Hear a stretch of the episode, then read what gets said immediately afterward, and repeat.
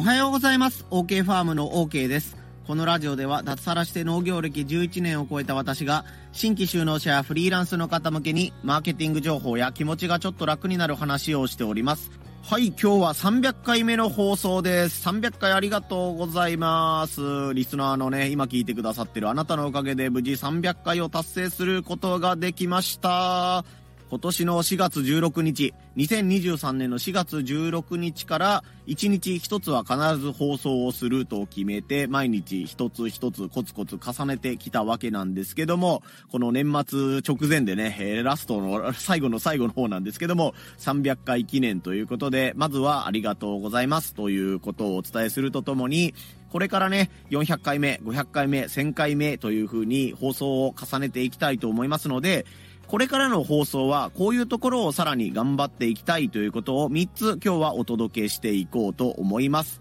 完全な自分語り会というか、まあ、目標みたいなことについてお話しするんですけども、まあ、音声配信者とか、情報発信者については、まあ、参考になる部分もあるかなと思いますので、よかったらお付き合いください。今日の3つのポイントです。ポイント1、客観的情報を取り入れる。ポイント2、トークスキルを向上させる。ポイント3、軽率に挑戦する。この3つでお話をしていきます。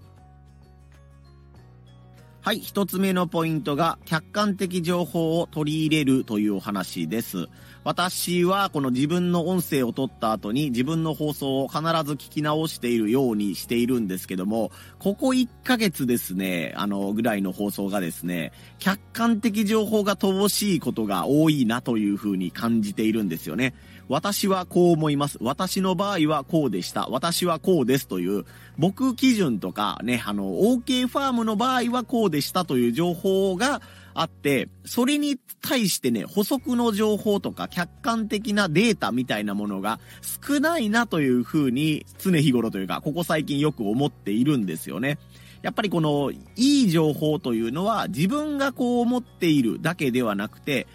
こういうデータがあるから自分はこう思うんですとか、でこう言っているのは私だけではなくて、この界隈に詳しい何々さんもこういう風に言っています。何々さんはこういった情報を根拠にこういうね、論、論文じゃなかった、こういう主張をされていますみたいな、自分以外の人とか客観的なデータは何なのかっていうものが、僕の放送にはまだまだ乏しいなというふうに思っています。ただ単に僕の過去をこう深掘りしていくとか、自分はこうやって辛いことを乗り越えたというお話の場合はそれだけでもね、十分価値があるかなとは思っているんですけども、これからのね、商売がどうなのかとか、うん、AI とかテクノロジーがどうなっていくのかみたいなことを論じるときに、僕はこうだと思うんですよねっていうだけだと、もう誰にも響かない独りよがりの放送になっちゃう、日記帳になっちゃうみたいなね、ことが起こると思うので、2024年というか、まあ、この301回目以降は、なるべく客観的な情報を入れていこうと思います。そのためには、やっぱりね、あの、今よりさらに本を読むとか、いろんな人の情報を調べる、メモを取っておくみたいな、リサーチの部分、インプットの部分が大事になってくるんじゃないかなと思います。また思いますっちゃってるんですけど、ね、あの、こういったね、あの、いろんな人の情報に触れる、自分の頭でまとめるというのは、今後もね、しっかり、えー今よりさらに精度を上げていきたいかなというふうに思っています。これが一つ目のポイント、客観的情報を取り入れるというお話でした。二つ目のポイントがトークスキルを向上させるというお話です。説明不要だとは思うんですけども、喋り方であったり、トークの内容の順序や流れみたいなものをね、もっといいものにしていきたいなというふうに思っています。簡単に言うともうアナウンサーさんがやってらっしゃる研修みたいなことを自分でもどんどん取り入れていってですね、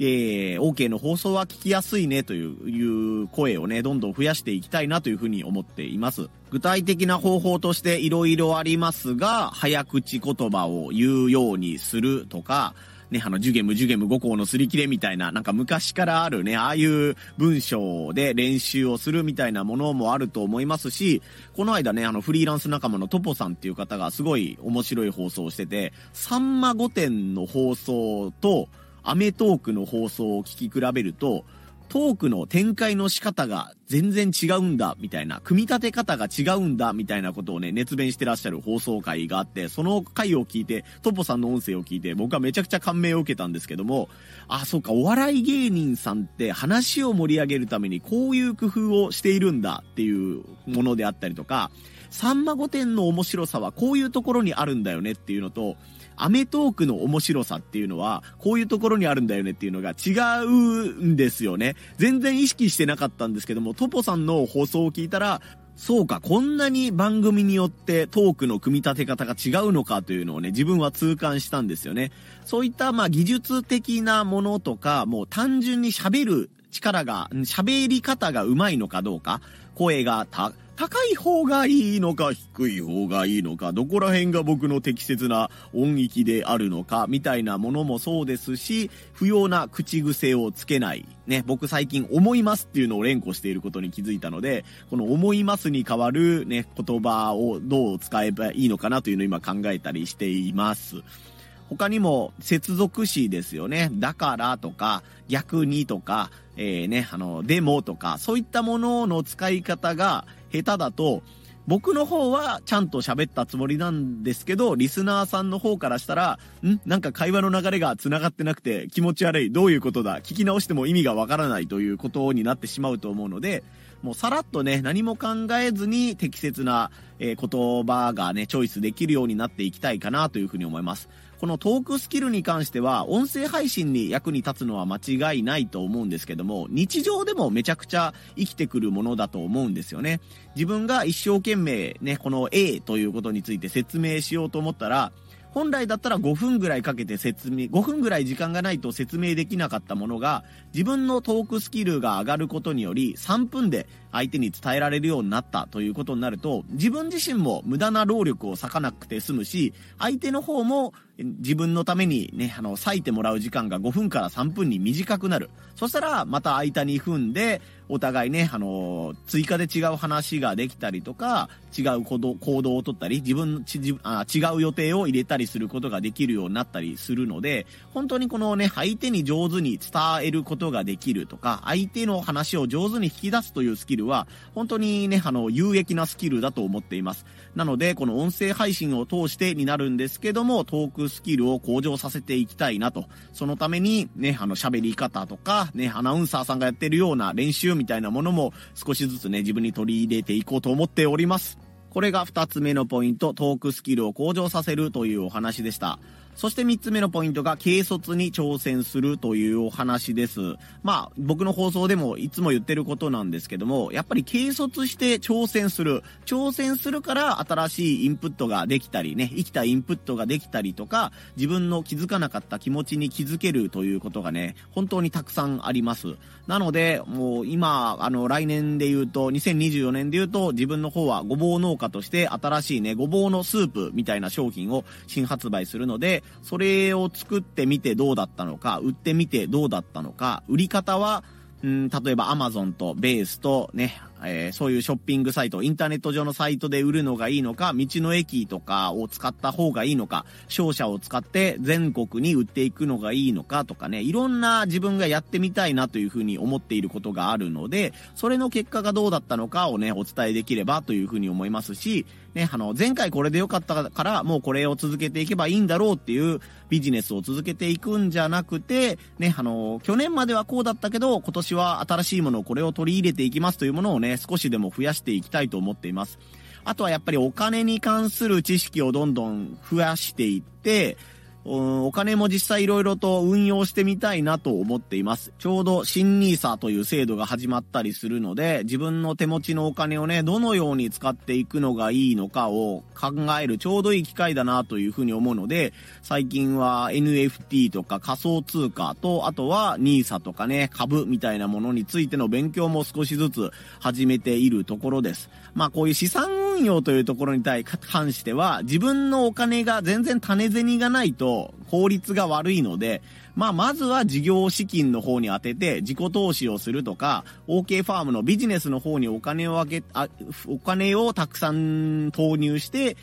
仕事でのね、年収を上げるというか、売り上げを上げるという作業が、まあ、第一優先にはなるんですけども、余ったお金とかね、まあ、このお金はね、子供たちのためにというお金だったりするものは、そういったね、あの、投資というところにも回していきたいかなというふうに思っています。まあ、子供もね、あの、2024年で中学生になるので、そろそろね、自分でお小遣いを使ったりとかいう機会も増えてくるので、そういった時にもう令和のお金の使い方とか、令和の資産運用みたいなもののね、あの、なんて言うんでしょう、最低限の知識とか、親として知っておかなければいけないことみたいなたいなものも多いと思うので、そういったものもどんどんね、自分も、あの、座学として本を読んだりするだけでなくて、実際にこういう風にお金を使ってどうだったとか、ね、子供とお金の話をするときにこういう説明をしているよみたいなものをね、自分でもいろいろチャレンジしていく、まあ本当に軽率にチャレンジですよね。軽率にいろんなことに挑戦して、うん、良かったものは良かった、悪かったものは悪かったというふうに皆さんにお伝えしていけたらなというふうに思っています。